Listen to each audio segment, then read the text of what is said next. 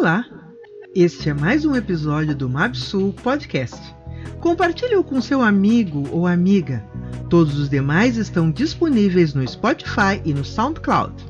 Basta procurar M A B S U L P O T C A S T. Griot, uma biblioteca universal. Griot significa aquele que detém a memória e difunde seu saber das tradições através de suas palavras. A oralidade, a palavra falada, é um instrumento de comunicação de ancestralidade africana. É um sopro que se faz humano com seu som e sentido histórico, mostrando que o retrato do saber pode ser apresentado de outra forma e com sabor de realidade, se seu sujeito for o narrador. Esta sabedoria ancestral que hoje ouviremos neste podcast. Dona Graça Amaral é mais que uma biblioteca. É o conhecimento e a educação transmitidos para todos que se disponham a escutar, aprender e colocar em prática ações que transformam o racismo, preconceito e discriminações em respeito pelas diferenças e a diversidade que somos enquanto povo brasileiro.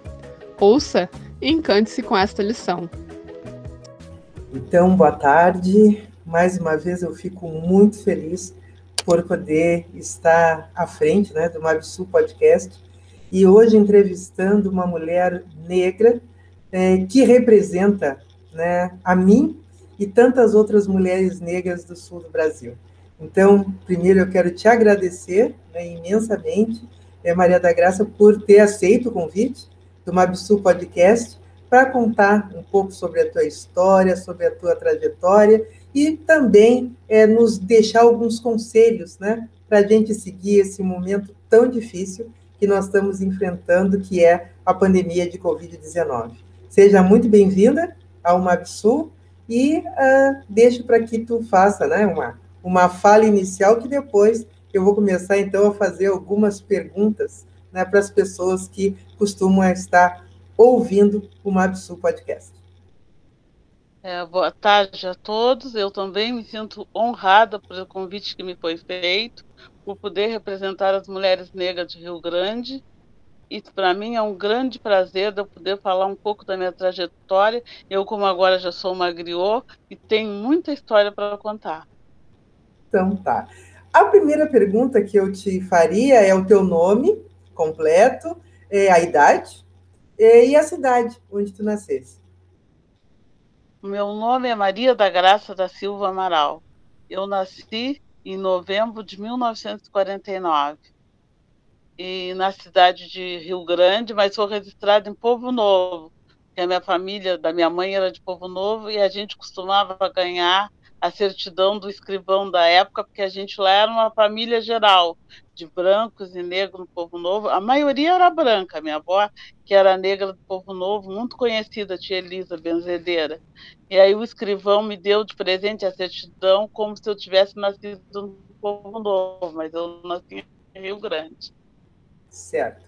E eu queria que tu contasse um pouco sobre a tua infância, sobre teus pais, teus irmãos a minha família, eu fiquei, fiquei órfã de pai e mãe na minha adolescência, com 16 anos. Aí eu fiquei com eu e meus irmãos e o meu pai. Daí, há dois anos, meu pai faleceu, a gente ficou, ficamos os três. Aí a gente sempre estudando, a nossa casa, nós morávamos no centro. Nós, eu nasci, praticamente, a minha mãe morava no Cedo, no BGV. Mas depois a gente veio morar na cidade na República do Líbano, 120. Ali eu me criei. Aí perdi a mãe, perdi o pai, fiquei com 16 anos. Aí o meu pai morreu daí a dois anos, já estava com 18 anos. Aí a gente trabalhou muito. Eu nunca trabalhei em casa de família, sempre trabalhei estudando, sempre, nunca parei de estudar. Meu irmão também, meu irmão mais novo, eu era responsável por ele, porque ele tinha 12 anos quando a mãe morreu. Aí esse meu irmão já faleceu agora, com 42, 43 anos, era tenente do exército, morreu com todas as honras de capitão, praticamente criado por mim. E o meu outro irmão era estivador, primeiro ele era do exército, depois saiu do exército e, e, e foi para a estiva, que é um serviço que quase todos negros trabalham na estiva. Agora não, mas antigamente era. Aí nós ficamos os três morando. Aí meu irmão mais velho se casou. Esse meu irmão mais novo foi para o exército, foi para Paraná, depois foi para o Rio e morreu em São Paulo. E o meu irmão mais velho foi para. casou, foi morar num, num, apartamento, e aí eu fiquei sozinha em casa, com uma turma de amigas, aí me diverti muito. Eu fui uma pessoa muito participativa de festa, do Braço e Braço, do Oriente, participava muito, ia sempre às festas, foi uma, foi uma juventude, apesar de eu não ter muita falta da mãe e do pai, mas eu tive uma sociedade muito boa. Já naquela época eu já ajudava as pessoas. Eu, as minhas amigas que não tinham onde morar, moravam comigo. Aí eu, eu, eu estava estudando, meu primeiro serviço, meu irmão foi para o quartel, eu fiquei sentindo falta e precisando de dinheiro também, porque no início é muito pouco. Aí eu fui fui dar aula para fora, dei aula na, na zona rural, que eu nunca saí do colégio, eu costurava em casa, cuidava criança, mas nunca saí do colégio, nem, nem fui trabalhar em casa de família. Tá. Antes mãe... de tu começar a contar sobre, o, sobre quando tu começasse a trabalhar, eu queria que tu me contasse primeiro, é, porque tem pessoas que não sabem, né, e que vão nos escutar, que não sabem o que é trabalhar na estiva. Então, eu queria que tu explicasse o que é trabalhar na estiva. Ah, trabalhar aqui no Rio Grande, a estiva é no porto. Então, eles têm sindicatos. Então, tem os portuários e os estivadores. Eles trabalham com as cargas do navio para botar as cargas no navio, para tirar as cargas do navio. Aí, o meu pai era estivador e o meu irmão também, depois que saiu do quartel, ficou no lugar do meu pai na estiva, meu irmão mais velho. Os dois meus irmãos, primeiramente, foram militares um continuou, morreu como militar, o outro saiu, foi para estivo. Aqui no Rio Grande, a maior parte das pessoas negras, dos homens negros, são da estiva, ou do porto, da estiva ou do portuário. Porque aqui é uma cidade portuária, né? Então Sim. a gente já tem isso como referência aqui em Rio Grande. Tá. Mas eu queria que me contasse mais alguma coisa ainda. Tu falasse que tu ia para as festas, nos clubes sociais. Eu queria que tu contasse um pouco como, como eram essas festas, como eram esses clubes, se esses clubes existem ainda. Vamos parar um pouquinho na tua juventude, depois a gente vai para quando começa a trabalhar, que aí tudo muda, né? Tá, tudo muda mesmo, mudou mesmo, né, vida? Aí nós íamos, o Oriente, a minha mãe era mais orientista, era a presidente do grupo dos casados do Oriente, o baile das deputantes eu fui no Oriente, e tinha o braço e braço. Com o tempo, o braço e braço ficou assim. É, as duas eram uma sociedade boa, mas o Braço e Braço permaneceu mais tempo aberto e o Oriente, uma época, ficou meio fechado. Tá? Aí a gente ia muito no braço, aqueles bailes maravilhosos, baile da primavera, baile de carnaval, ah, muito bonito mesmo. No Oriente também tinha, um clube fazia visita ao outro, ah, tinha os blocos de, de, de, jovens, depois, posteriormente, vou mandar alguns retratos que eu ainda tenho dos meus grupos de carnaval. Ótimo. E, mas, com o tempo, a gente não tem hoje em Rio Grande nenhuma dessas sociedades. O Oriente ficou uma família, tomou conta, e uma família de negros. Aí estão na justiça, brigando, mas não conseguiram. E o braço e braço a gente ainda tem o prédio, mas está caindo, tá. Agora dizem que vão recuperar, mas é muito triste. Eu até para ir, eu gosto de sociedade, eu vou até em Pelotas, eu tenho ido almoço, jantar, tudo aí não fica aí, porque aqui no Rio Grande, infelizmente, a gente não tem mais sociedade. Sabe? É muito triste isso, a gente até pretende ajudar, mas eu ainda não, não consegui parceria que a gente pudesse fazer pelo menos um que ficasse, já que o Oriente está com esse problema com essas pessoas, que o braço, como está vazio, está caindo, mas ainda está vazio.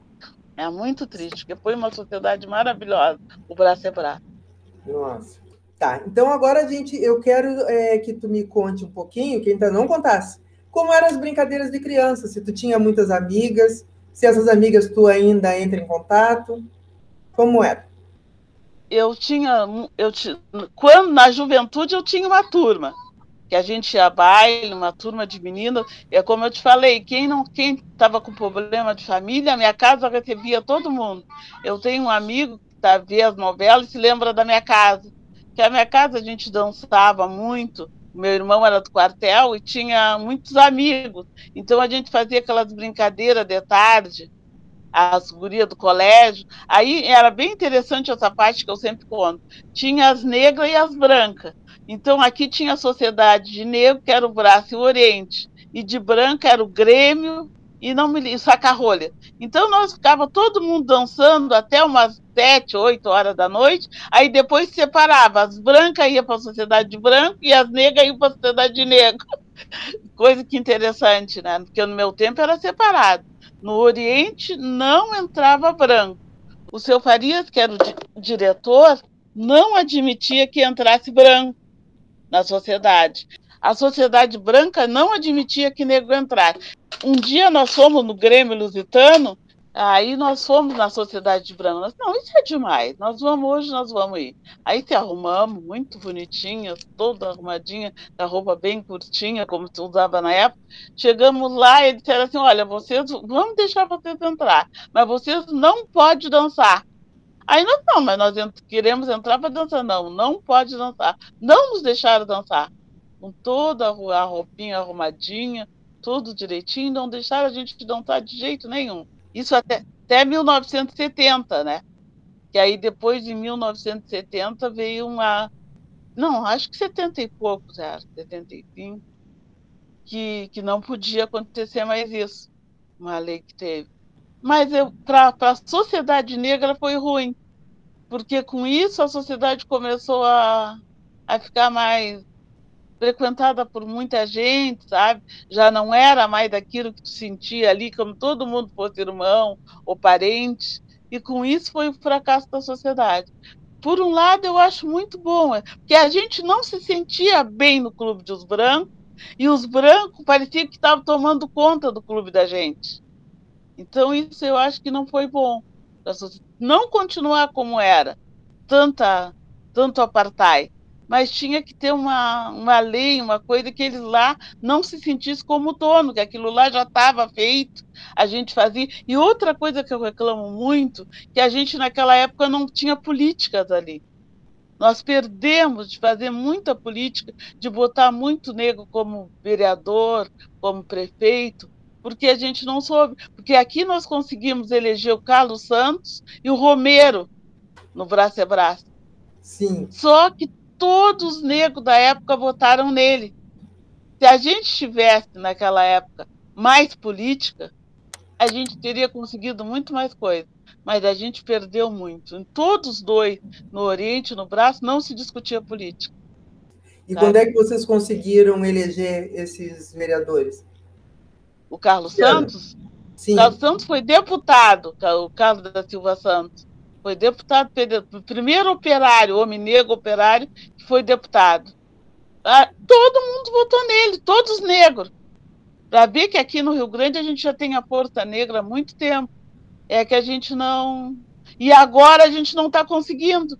Com essa mistura que tem, a gente não está conseguindo. Faz tempo. A gente já teve uma, duas vereadoras negras, a dona Dacila e a dona Ramona e agora não está se conseguindo. Nós temos um vereador, o Rovan, mas, o Salles Saraiva, que era daí de Pelotas, e veio para cá, para Rio Grande, foi vereador vários tempos, mas eu acho que com a, com a quantidade de negro que a gente tem, a gente já ter, teria que ter mais aqui em Rio Grande. Com certeza.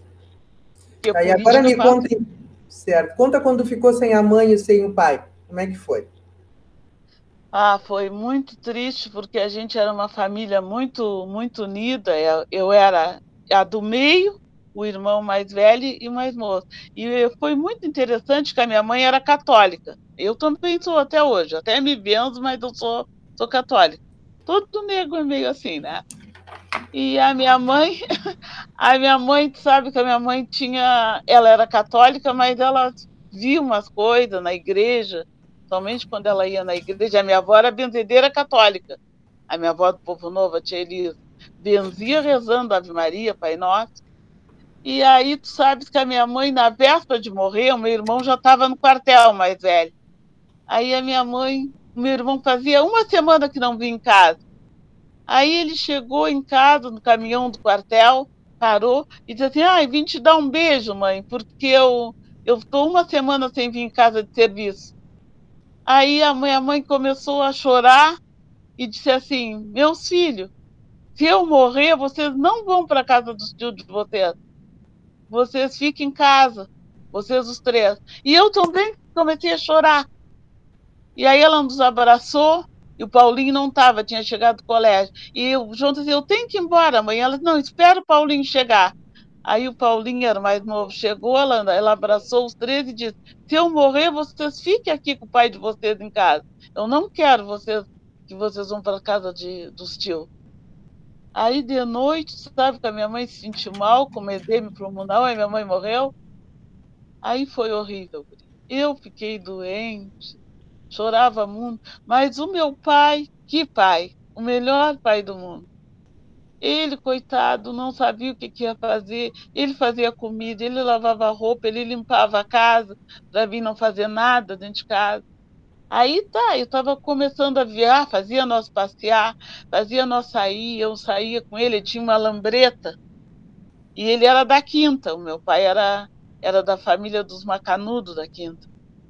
Aí o meu pai me levava na quinta, que a gente ele não, não morava lá. Deus da juventude dele, que os pais se separaram, e ele veio morar em Rio Grande, mas ele nunca abandonou a quinta. Sempre estava lá.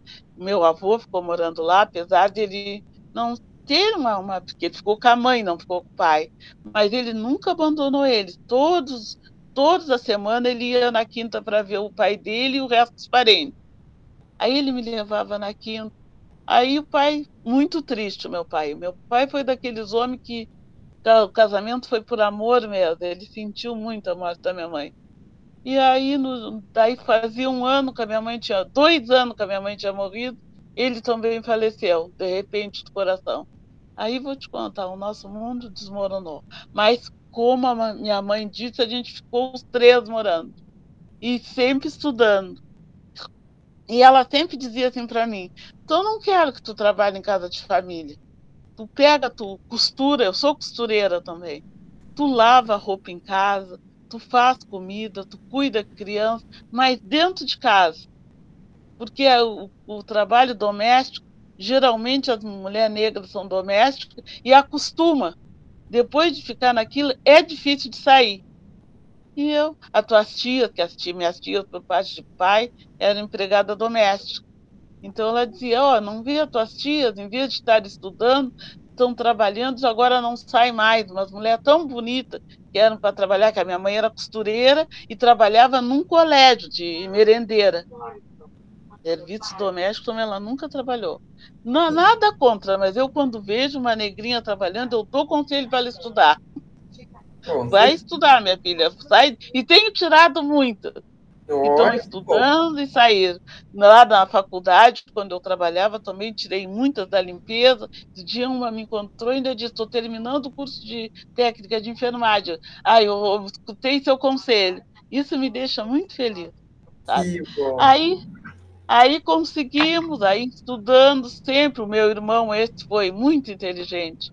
O meu irmão, uma professora de inglês, esse meu irmão do exército, que morreu como morreu como tenente, aí com todas as honras de capitão.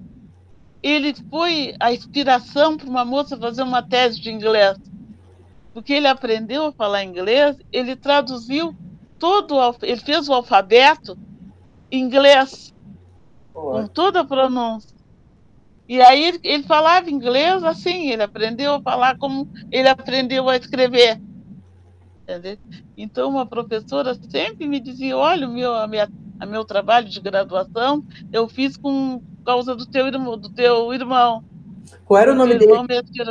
Paulo Roberto da Silva Amaral. Certo. Morreu como um, um negro bonito, vou te mandar. Era um artista. Não era para o mundo, que 43 anos, né? Muito Mas bom. Deus sabe o que faz, a gente não sabe o que diz. E aí, tu sabes que a minha mãe tinha essa. Ela, ela percebeu, ela não me disse.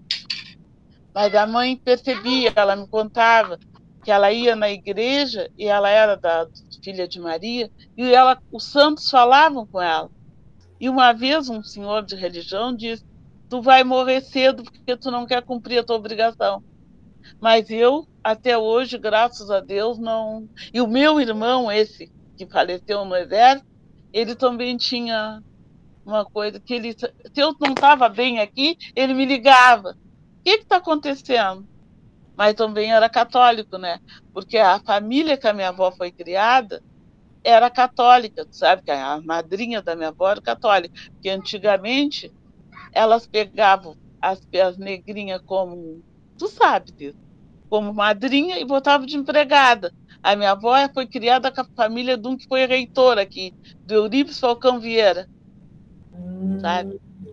E a família dela deu ela para ele como madrinha, era padrinho, e ela foi criada. Eles foram bons, mas a avó era uma empregada, entendeu? Não, não, não deram sobrenome nem nada, deram umas terras para minha avó lá no Arraial, no, no Barro Vermelho, no Povo Novo, mas nunca, nunca assim consideraram ela como da família. Era afiliada e empregada. E ela aprendeu a ler e escrever com eles ou não? É, não, eles ensinaram a minha mãe, a minhas tia, todinha. Eu tinha uma tia que, que era uma narradora, lia, que era uma, ela fazia a gente dormir lendo, contando história e a gente se imaginava. Eu me lembro do Conde de Monte Cristo, que ela leu, o romance. Ela contava para a gente, a gente dormia, que ela narrava, fazia gestos, tudo, uma maravilha. Tudo ensinado por essa família. Ensinaram a minha mãe a ler, a minha mãe fazia crochê, lia, costurava, a outra, minha tia do meio, fazia doces muito bem, sabe? Essa minha tia Dindinha, a mulher fazia tudo, eu chamava ela Dindinha, era Umbilina, que eu botei o nome da minha filha do meio, é Bilina, e a mais velha é Diane Lisa. Diana era o apelido da minha mãe, minha mãe era Veridiana, com certo. dobre V. E aí ficou, o apelido dela era Diana e a minha avó era Elisa. Aí eu botei Diane Lisa, em homenagem a ela. E a do meio eu botei Bilina, porque essa minha tia Dindinha era divina do Povo Novo. Todo mundo amava ela, ela era madrinha do Povo Novo em peso. Então até era chamada de Dindinha. E, e a minha família da Quinta veio, veio para Rio Grande, a maioria. Ah, tem gente ainda na Quinta, mas a maioria veio para Rio Grande para trabalhar. É, em que ano mais ou menos eles vieram para Rio Grande, sabe? eu sei por causa do casamento da minha mãe. A minha mãe se casou em 1944. E o meu pai veio para Rio Grande, eu acho que em 1930. Saiu da quinta, mais ou menos, ou mais um pouquinho, 35, porque ele começou a trabalhar na que, que era uma firma que tinha aqui em Rio Grande, que trouxe muita gente de fora, da, de Bagé, da, da zona rural, para trabalhar porque os negros para fora estavam ficando sem ter o que fazer. Meu pai mesmo era da família que chamava Macanudos na quinta. Foi que nós ganhamos o título de comunidade remanescente de Quilombo, porque a gente era dessa família que nós temos história. E eu consegui provar, junto com o professor Jean Batista, achamos a certidão do Gregório Amaral, que iniciou a família, no bispado aqui em Rio Grande. Eu queria que você contasse um pouquinho sobre a história do Gregório Amaral. Era uma pergunta que eu ia fazer mais adiante, mas já que a senhora falou nele, eu vou lhe perguntar. Me conte sobre essa história do reconhecimento da família de vocês, né, pela Fundação Palmares. Como que começou? Pelo Gregório Amaral. A gente começou a procurar é, o quilombo, a gente considerou o quilombo, aonde eles moravam na quinta, que hoje é um frigorífico sabe? Ali morava toda a família, era uma área muito grande, não era só a área do frigorífico, era dos dois lados, não tinha estrada. Então a, eles moravam todos ali. O Gregório Amaral foi assim, a mãe dele, a Maria Badala, veio para Rio Grande para morrer. Era uma escrava rebelde. E trouxe os dois filhos, o Gregório Amaral e o Paulo. Esse, esse Paulo, filho dela, quando ela, ela ganhou uma, uma pataca de ouro, comprou um bilhete, ganhou, e a uma família, que era Amaral, inclusive trabalhavam comigo depois na universidade, os mais novos da família, deram a liberdade para ela e além de dar liberdade para ela, eles deram o sobrenome que é Amaral. Até nós chamamos de parentes essas pessoas que me deram o sobrenome. E aí o Gregório Amaral ficou ali na, na quinta, casou, e o meu avô, meu avô é, foi o filho mais velho. Aí ficaram morando ali na quinta, eles trabalhavam nas terras que eles tinham. As terras não eram muito produtivas, mas que eles vendiam, davam ou vendiam as terras para os negros, procuravam dar terras improdutivas. Mas eles eram muito inteligentes com a agricultura, eles começaram a trabalhar com junco, o junco que tinha na beira do saco do arraial, eles faziam cesto para botar a cebola, eles faziam móveis para casa, tudo de junco uma habilidade que ele trouxe do continente africano ia passando para os filhos e para os netos. E aí, Guria, ele ficou ali, ficaram aquela família. Meu pai saiu, mas o pai dele ficou. Teve uma, uma da família, o mais, o filho mais novo, não, não era mais novo. Um dos filhos dele morreu cedo e deixou, parece que 14 filhos. Quase que povo, quase que povoaram a Vila da Quinta, né? Então, eles... aí casaram, e no início todos moravam ali. E uma coisa muito. E eles que conseguiram o apelido de Macanudo, já vinham chamando. Aí com essa família foi se multiplicando. E eles iam para as casas enrestar cebola, eles tinham muita habilidade. Aí toda a família ia para casa enrestar cebola. E uma coisa muito interessante que eu falo, que eles eram jogadores de futebol na quinta, toda a família, só eles tinham um time de futebol. E eles tinham os pés muito grandes, sabe? Mandavam fazer sapato. Então as crianças, quando não queriam botar sapato, diziam assim, vai botar o sapato, senão tu vai ficar com o pé do tamanho dos macanudos. Então as crianças corriam, as crianças corriam e botavam sapato para não ficar com o pé tão grande como o do macanudo. Aí, tá, aí as pessoas da Vila da Quinta foram, foram saindo, saindo, começaram a trabalhar na indústria pesqueira, porque Rio Grande, depois que fechou a Suífe, teve um grande número de indústrias pesqueiras.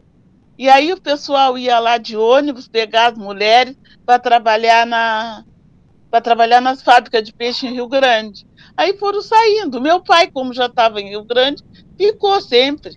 Não, tá. não. Só voltando lá para a história do seu Gregório. Que ano, a senhora sabe mais ou menos que ano foi que ele, que ele foi para Rio Grande? Em 1840, 40 hum. e pouco, que eles vieram para cá. E aí, eu vou, porque ele ficou aqui, eu vou te dizer, o Gregório Amaral certo. queria ir embora, voltar para o Maranhão, porque ela voltou para o Maranhão, a gente nunca mais soube dessa uhum. mulher e, do, e o filho mais novo, e não deixaram ele ir porque era depois da guerra e estavam precisando de mão de obra. Mão de obra negra, de homens, né? E aí ele teve que ficar aqui com a família para trabalhar. Ele era negro alforreado, mas sempre dava algum serviço, alguma coisa, né? E aí ele teve que ficar aqui. Aí, ele, como já era um rapaz, ele casou e ela deu essas terras para ele. Já disse assim: bom, vou deixar ele aqui, mas vou deixar ele nas terras para ele fazer a família dele aqui. Aí a gente ficou até hoje uh, como família Amaral. Com, a, com a herança que ele nos deixou das terras. E vocês mas encontraram aí, algum documento a respeito disso? Como é que vocês ficaram sabendo de toda essa história? Encontramos a história eu sempre soube porque o meu avô sempre me contou. E eu que contei a história. E o, o os documentos para a gente provar isso a gente achou no bispado. Que ele foi registrado no bispado. Aí foram no bispado na igreja antigamente registrava os negros no bispado. E aí a universidade que me ajudou a fazer esse esse levantamento, foi professor Tiago, os alunos, todos os alunos ajudaram, e a gente achou toda a documentação dele no bispado, do Gregório Amaral. Aí a Fundação Palmares nos deu o título de remanescente de quilombo. Só as terras a gente não é quilombola, e nem as terras a gente não ganhou, porque eles venderam as terras. Então a gente tinha que entrar na justiça, o governo ia ter, mas eles iam fazer isso. Mas com o nosso, agora com o nosso presidente da Fundação Palmares, eu acho que é melhor a gente esquecer, né? Mas esperar. com isso a gente. Vamos é. esperar um pouco. Vamos esperar, porque já estava é. encaminhando alguma coisa de indenizar ou fazer alguma coisa para a gente voltar. Eu, na, se a gente voltar, não, eu jamais voltaria. Mas a gente fazia um memorial, alguma coisa assim, né? Que pudesse relembrar que ali foi o. Ali foi o. Era um quilombo. Eu me lembro que eu cheguei a visitar e era um quilombo que eu boto assim na cabeça, igualzinho um quilombo, sabe? As casas, todo mundo parente, se chegavam, e tinha gente não parente também, porque as, elas criavam algumas pessoas, algumas crianças, algumas coisas, mas tudo ali, trabalhavam nas outras casas e de noite todo mundo ia para tinha eles também tinham eh, casa de religião eles foram tinha alguns que não eram que eram de religião também tinham a casa Quer dizer que era um lugar muito bonito, mas agora não existe mais. Só existe o local, é um figurino. Tá. Onde é o... Falando de religião, a senhora acha que era de Umbanda, de Batuque, de Candomblé, a senhora sabe? É mais ou menos? Que, qual era a prática? Eu, eu acho que era misturado. Umbanda com, com Candomblé.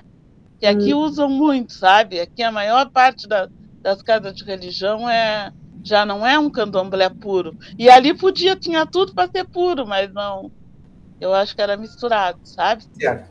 E falando um pouco da avó que a senhora disse que era benzedeira. Ser benzedeira é um dom, né? Que passa, às é. vezes, da, da avó para o né, filho ou para o neto. Teve alguém que herdou esse dom da sua avó? Não, por enquanto ainda não.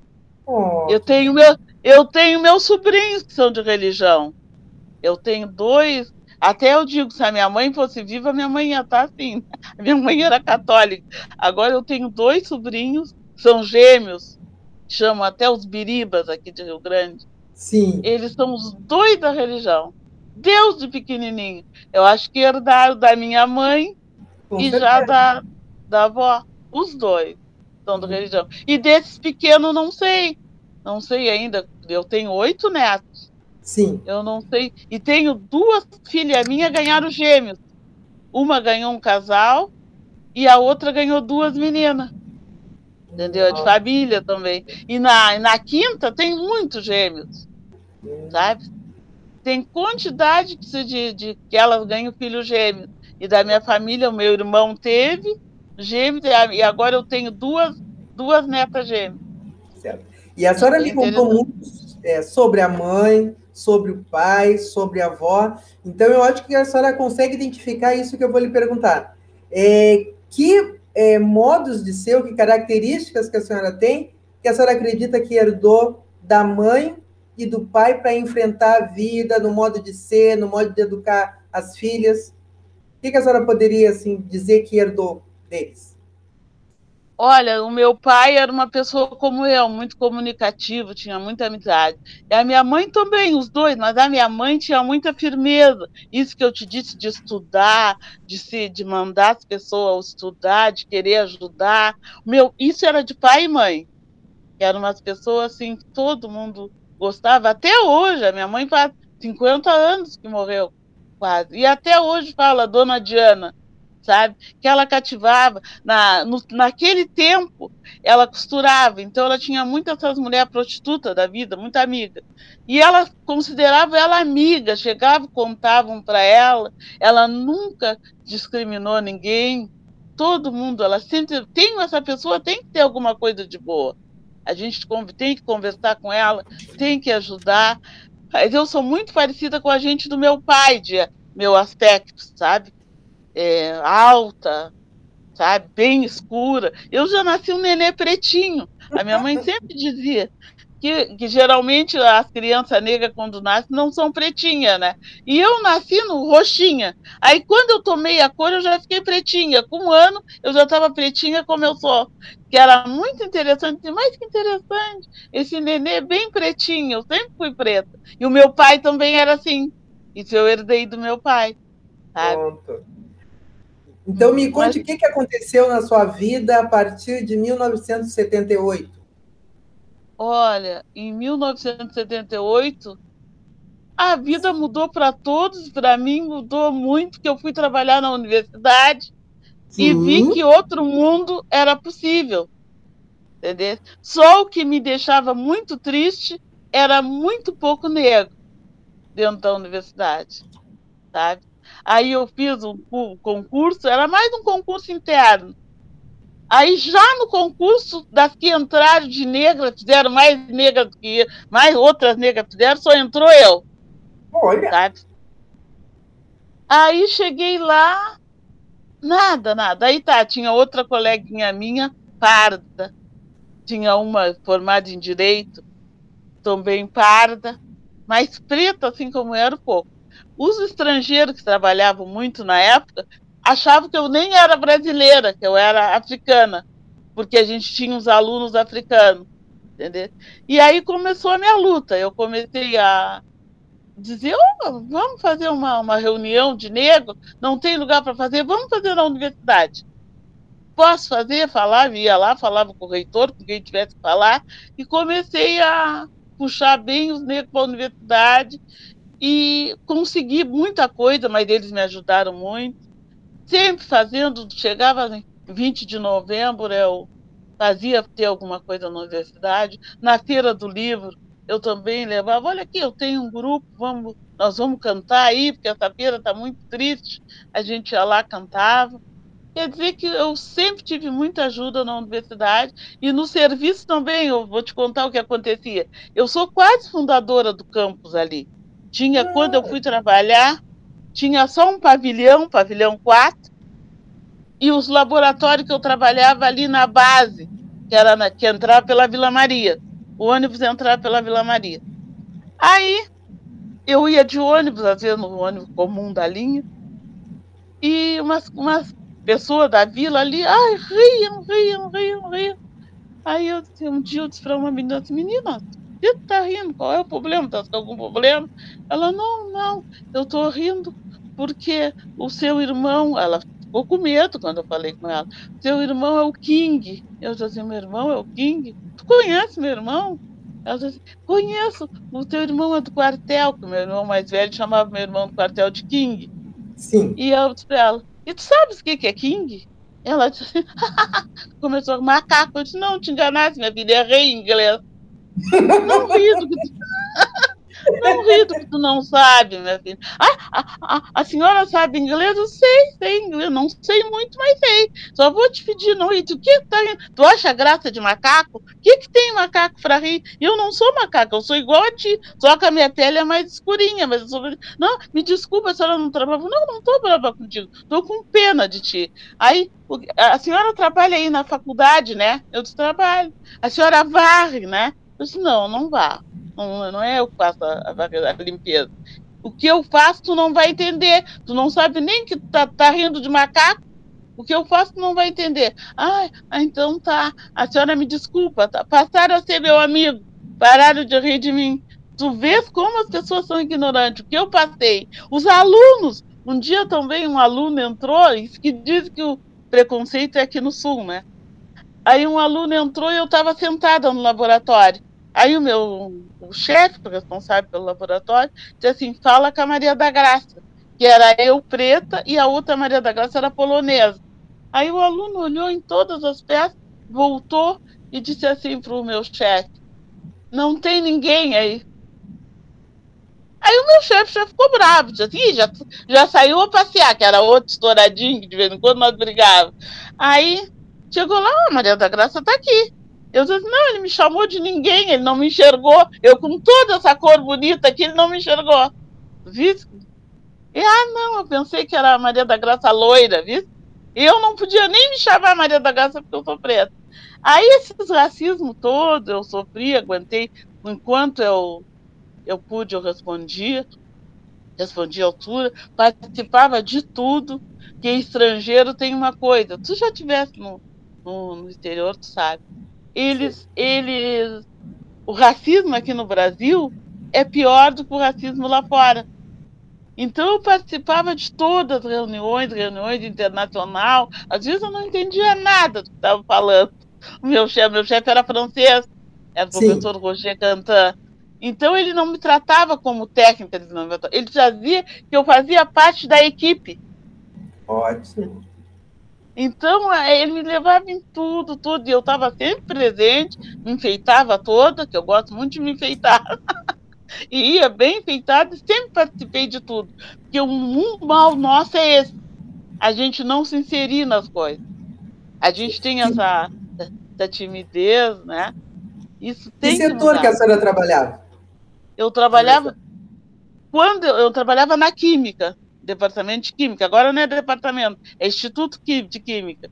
Trabalhei na oceanografia. Eu viajava de navio. Eu fui até Santa Catarina de embarcada no navio da, do Atlântico Sul, sabe? Muito legal. Eu andava sempre de bote, eu trabalhava em química da água do mar. Então eu tinha que saber a salinidade da água sempre. Aí depois eu fui ficando mais velha e ficava muito difícil andar naqueles botes. Aí eu pedi para trabalhar na engenharia de alimentos. Sim. Aí eu trabalhava em análise sensorial. Também muito bom, arrumei muitas amizades, fiz vários trabalhos para vários países a gente trabalhava.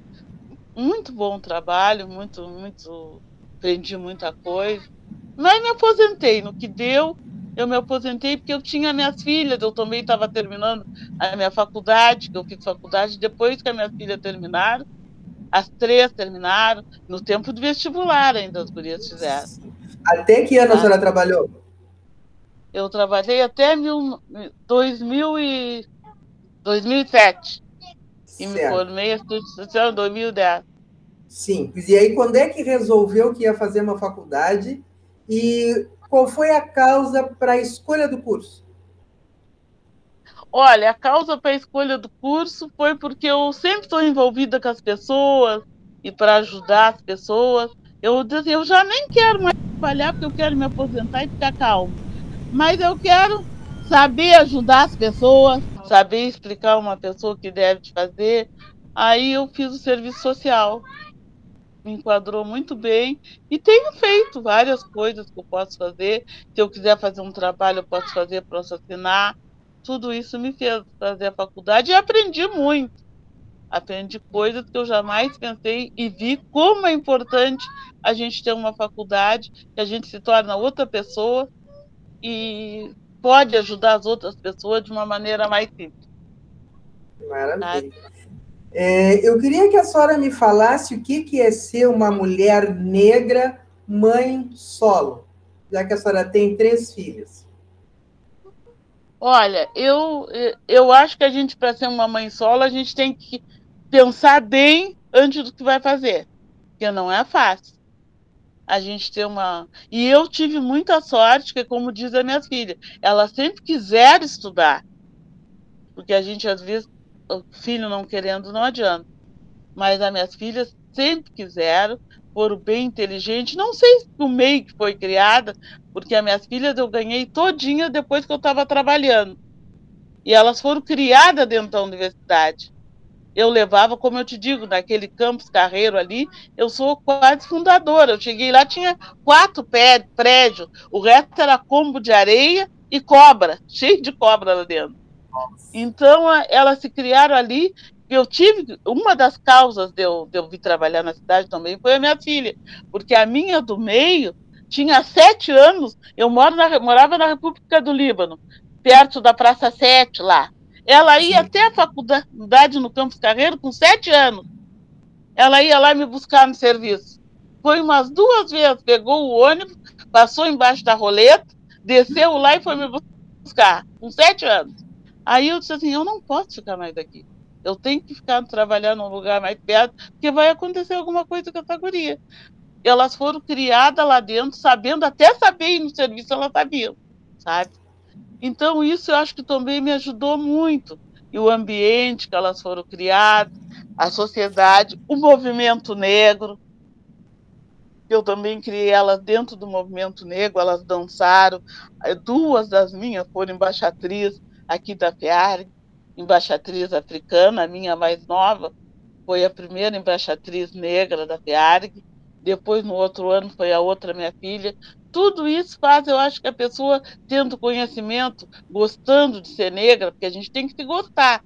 Eu acho que o, o principal da nossa etnia é a gente se gostar. Mas eu estou gostando do que está acontecendo agora. As meninas estão deixando o cabelo, estão se sentindo empoderadas, estão usando. A gente gosta de roupa alegre, de coisa alegre. Então, isso já está acontecendo agora para mim. Eu vou, eu digo sempre, eu vou morrer muito feliz, porque eu estou vendo bastante coisa que eu. A minha neta, como eu já te falei no coisa, eu tenho uma neta que está fazendo medicina. Entrou pelo processo seletivo quilombola.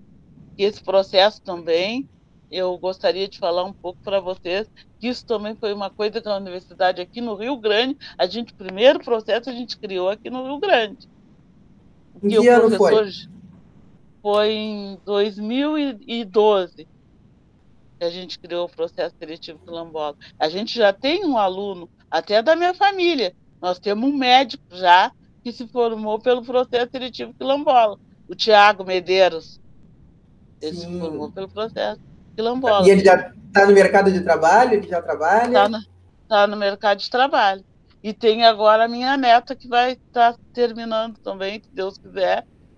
Vai, eu sempre digo para ela, só dou, digo para ela, minha filha, eu quero que tu tenhas um horário para as pessoas, para ajudar as pessoas. Porque vamos mostrar que nós somos negros, somos um médico diferente. Não quero, tu, eu quero que tu ganhe dinheiro, mas eu quero que também não te esqueça da parte do juramento. A maioria se esquece do juramento, né? A gente tem que fazer alguma coisa para ser diferente mesmo, para mostrar para que veio, né? Com e certeza. aí e digo, estou sempre dizendo que isso aí que eu estou vendo agora já tenha hoje mesmo às 19 horas se forma uma outra menina de pedagogia, já pensando em fazer mestrado. A minha filha do, mei, do meio está fazendo mestrado, é a mais velha, já terminou o mestrado, já está mandando os papel para o doutorado. Maravilha. A minha do meio. De que área ela é? É da ambiental. Não, maravilha. Tá. É, e a senhora, na sua fala, a senhora me disse que pertencia ao movimento negro. Eu queria que a senhora contasse um pouco em que momento a senhora passa a ver que é importante se inserir no movimento negro, né? em que ano isso aconteceu, que idade tinha, e, e falasse um pouco sobre o que é fazer parte do movimento negro. Aqui no Rio Grande, a gente começou a trabalhar no movimento negro, até faleceu esse ano Flávio Camargo, fez um grande evento em 88 e começou a falar para as famílias, para as pessoas, a importância do movimento negro. Porque até aí a gente, como eu te falei anteriormente, a gente tinha sociedade que a gente ali era como se fosse um parente, mas só que a gente não lutou, a gente não fazia, não fazia luta política, a gente só fazia luta de prazer, de, de lazer, entendeu?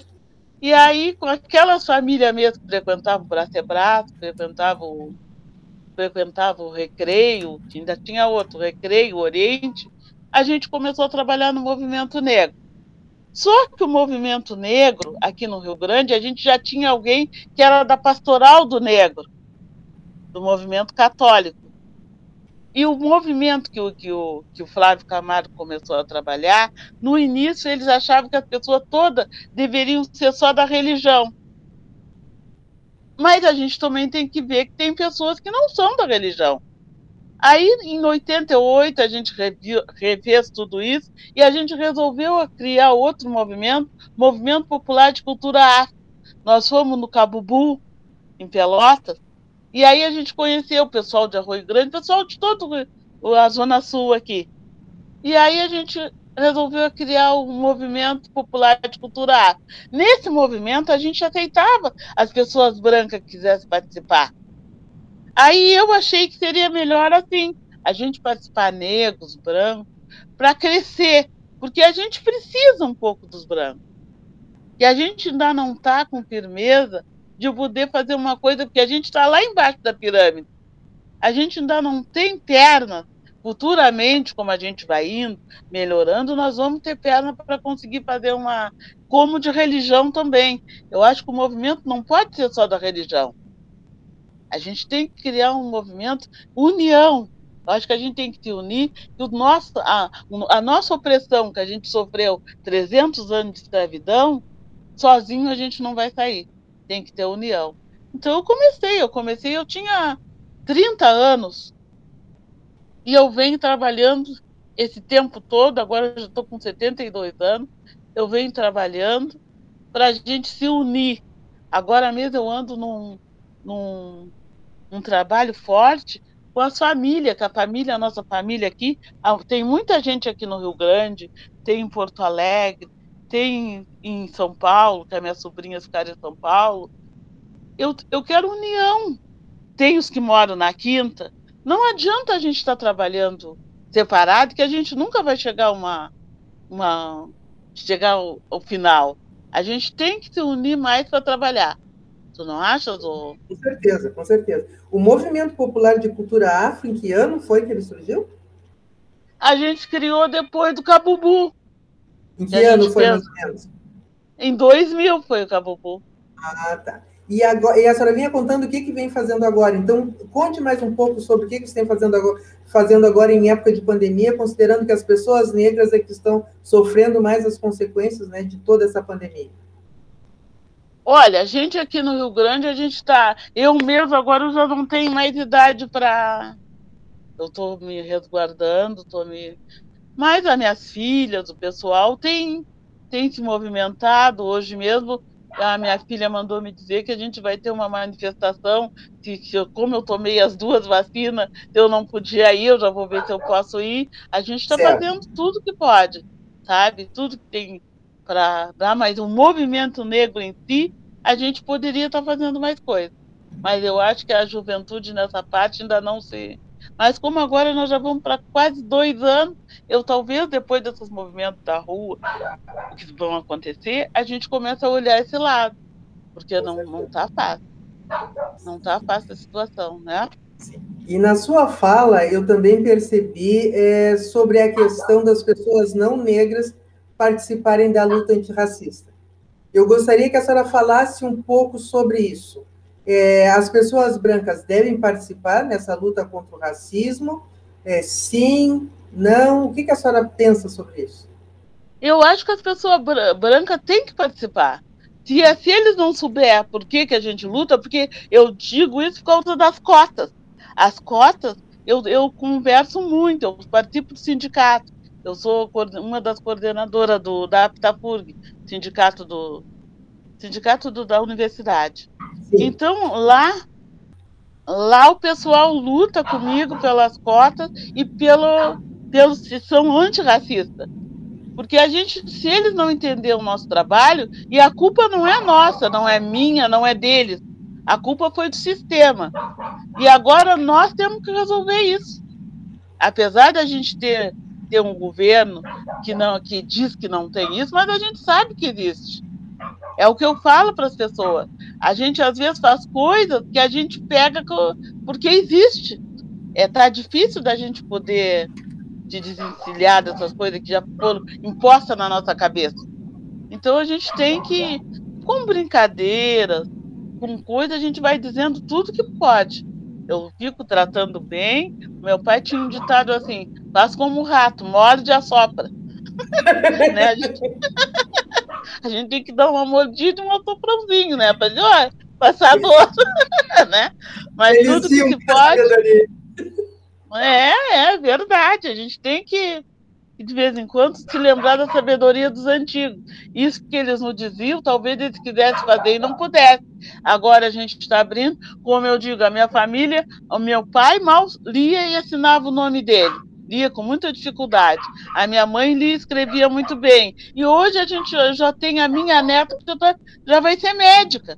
As minhas filhas todinha têm universidade, escreve maravilhosamente, vem, falam maravilhosamente, sou mestra, agora eu já chamo a do meio, eu digo mestra, ela diz, daqui um dia eu vou ter que me chamar de doutora, aí mãe. Eu digo isso mesmo, minha filha. Vamos é lá, um... né? É um orgulho é um... que a gente tem, né? É minha razão de viver. Eu estou sempre falando, as minhas filhas são a minha razão de viver. Com certeza. É, bom, eu queria que a senhora é, falasse um pouco, né, que nós estamos aqui nesse podcast, né, pelo Museu Afro Brasil Sul. Então, o que, que a senhora pensa sobre a necessidade né, e a existência de um museu que trata da história e da cultura negra, que é o Museu Afro Brasil Sul? O que, que a senhora teria a, a, falar a respeito sobre a existência do museu com esse foco, com esse, trabalhando com esse tema? Eu acho isso maravilhoso, porque você vê no, no caso da, da história da minha família, se eu não soubesse a história, não tivesse contado a história, jamais eu, eu tinha uma ansiedade de contar. Porque eu disse assim, eu, vou, eu conto para minhas filhas, as minhas filhas sabem. Mas eu disse, não, eu vou morrer, será? E a minha história vai ficar assim? Porque os mais antigos que me contaram já foram tudo, né? Então eu disse, não, mas agora, graças a Deus, eu deixei registrado na Fundação Palmares já é alguma coisa. E a importância desse museu, vocês já imaginaram quanta história, né? Esses dias também eu participei de outro rapaz, ele é aí de Pelotas, está fazendo uma, uma pesquisa sobre as casas de religião. Então, como eu não eu tenho uma bagagem, que eu conheço as pessoas, mas aí eu levei uma prima minha. Aí falamos para ele maravilha da religião. E ele já tem entrevistado outras pessoas né, daqui de Rio Grande. Mas eu também participei da. Como eu conheço, e teve uma coisa muito importante aqui no Rio Grande, até tem no computador. A igreja São Pedro, aqui de Rio Grande, eh, São Pedro, Nossa Senhora da Conceição, aqui do Rio Grande, é como uma capelinha. E tem 200 anos. Ela foi de 1814. E aí, em 2014, ela fez os 200 anos e eu que, que fiz a homenagem, porque ela foi feita por negros, negros, os maçons ajudaram e os negros alforreados. Porque aqui na, ali, na, ali na volta da Praça 7, era, morava só militar, a maioria. Então, os negros que lutavam na Guerra do Paraguaio, eles moravam por ali. E tinha uma, na, na igreja São Pedro, tinha uma capelinha no fundo, que era dos negros escravos. A senhora assistiu a missa na frente, e nos fundos era a igreja de São Francisco, que era dos negros. E aí os negros alforreados iam na igreja e os negros escravos ficavam bravos, que não queriam eles lá. Aí dava aquelas brigas. Aí um senhor maçom ajudou eles a fazer essa capelinha de Nossa Senhora da Conceição. É linda a igreja, tu conhece? Não, mas vou, vou conhecer. Vou Muito buscar conhecer e registrar lá as fotos. Ai, essa igreja é, é, é linda. Aí esses, esses maçons mandaram vir uma santa de Portugal. E a santa desce na hora da missa no, no altar. É muito bonito. E os negros não foram mais na igreja São Pedro. Todos eles alforreados iam na, na igreja da Conceição sabe? E vendiam doce ali na frente, ela tem uma entrada. Aí eles vendiam doce na, no, na festa do dia 8 de dezembro, faziam toda aquela, aquela, aquela homenagem para Nossa Senhora da Conceição ali na igreja. E aí, quando a, agora, ultimamente, a igreja é fechada, porque ela não tem padre, ela não é da diocese, ela é certo. é uma capela separada. E aí foi muito bonito os 200 anos da igreja. E eu, como sou católica, e o que está na igreja agora é todos brancos, não tem, não tem mais negro. Me convidaram, me convidaram para mim participar da, da homenagem. Aí inauguraram uma pedra com o nome dos, dos alforreados da época que fizeram a igreja, e aí eu participei, foi muito legal. A e a senhora tem fotografias desse, desse dia? Não, ficou com ele, mas eu posso conseguir. Eu vou ver, vou falar com o Heitor para conseguir, tá? Que tá. o que é.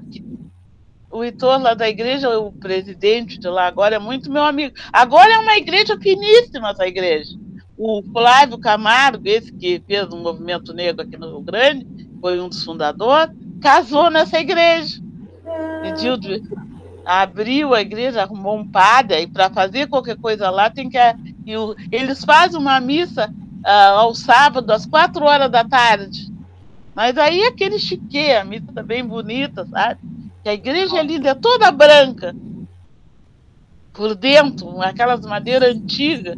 É muito bonito. Eu gostaria que tu fizesse um. A gente um dia fazer uma, um passeio e vir visitar a igreja, ou a rua, para a gente entrar. Vamos. É só ah, conversar sim. comigo é uma coisa muito bonita para a gente falar sobre essa gente, né? Outra coisa, não sei se tu, tu sabes, eu sei que tu sabe, sabes que o Marcílio Dias é daqui de Rio Grande, né? Sim, não, mas conte, conte que eu sei, mas muita gente não sabe, e a senhora está falando para o mundo. ah, o Marcílio Dias ele foi herói da Guerra do Paraguai. A mãe dele era uma negra, era negra, filha de escravos alforreados do povo novo, da terra onde eu fui registrado, sabe?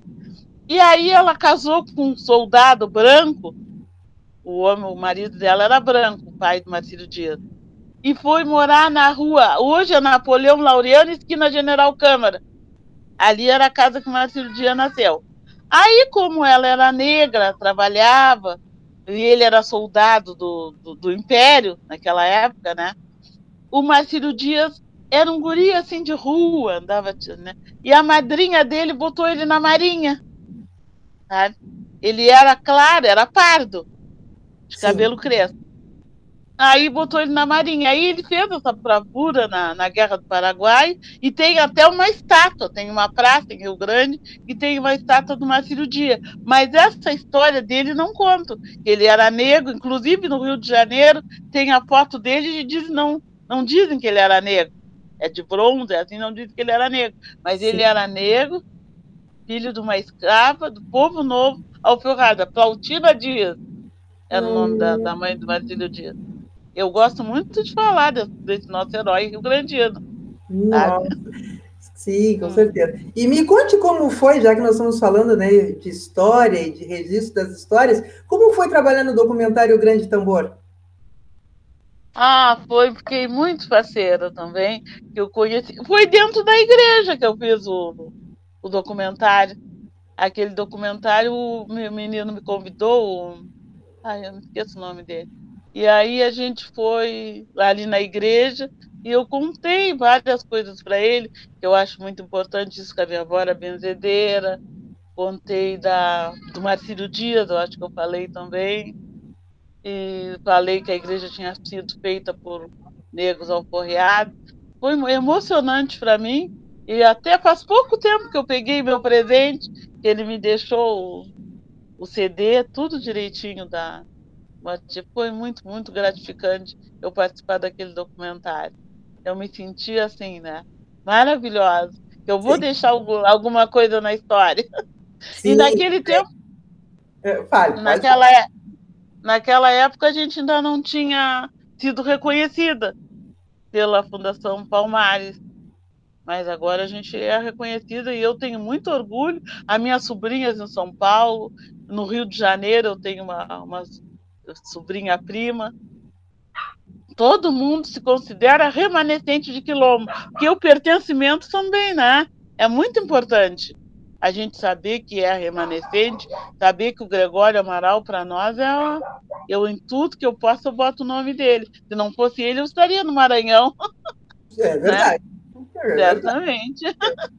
Bom, e agora a gente se encaminha para o fim, então, do podcast, e aí eu vou lhe fazer uma pergunta que eu tenho feito para as pessoas é, que têm entrevistado. É, a gente deixa heranças, né? E felizmente até eu postei outro dia no Instagram que agora a gente já vive um momento em que a gente pode deixar alguma herança material para os nossos filhos, é, quando antes não era possível, né? Mas o que é, é mais importante não é a herança material. O mais importante são os ensinamentos que a gente deixa, né, os exemplos que a gente deixa hum. e a sabedoria que a gente consegue repassar para os nossos filhos e os nossos netos. Então, eu sei que a senhora tem três filhos, a senhora três filhas, a senhora tem oito netos, e aí é. essa é a pergunta uh, que eu lhe faço. O que, que a senhora acredita que está deixando de herança não só para os seus familiares, mas para o mundo, e que não seja material? Ah, eu estou deixando, eu acho que eu estou deixando para o mundo é, estudar, principalmente para as pessoas negras, e que a gente deixe de ser tímido, assim, que a gente participe, que a vida é participação. Se a gente ficar fechado entre si, a gente não vai conseguir nada, que a gente divida o que a gente tem. Não adianta a gente ser egoísta, achar que só a gente pode, todos nós somos capazes. A gente tem que se unir e fazer alguma coisa pelo, pelo mundo, que o mundo sem união não, não é mundo.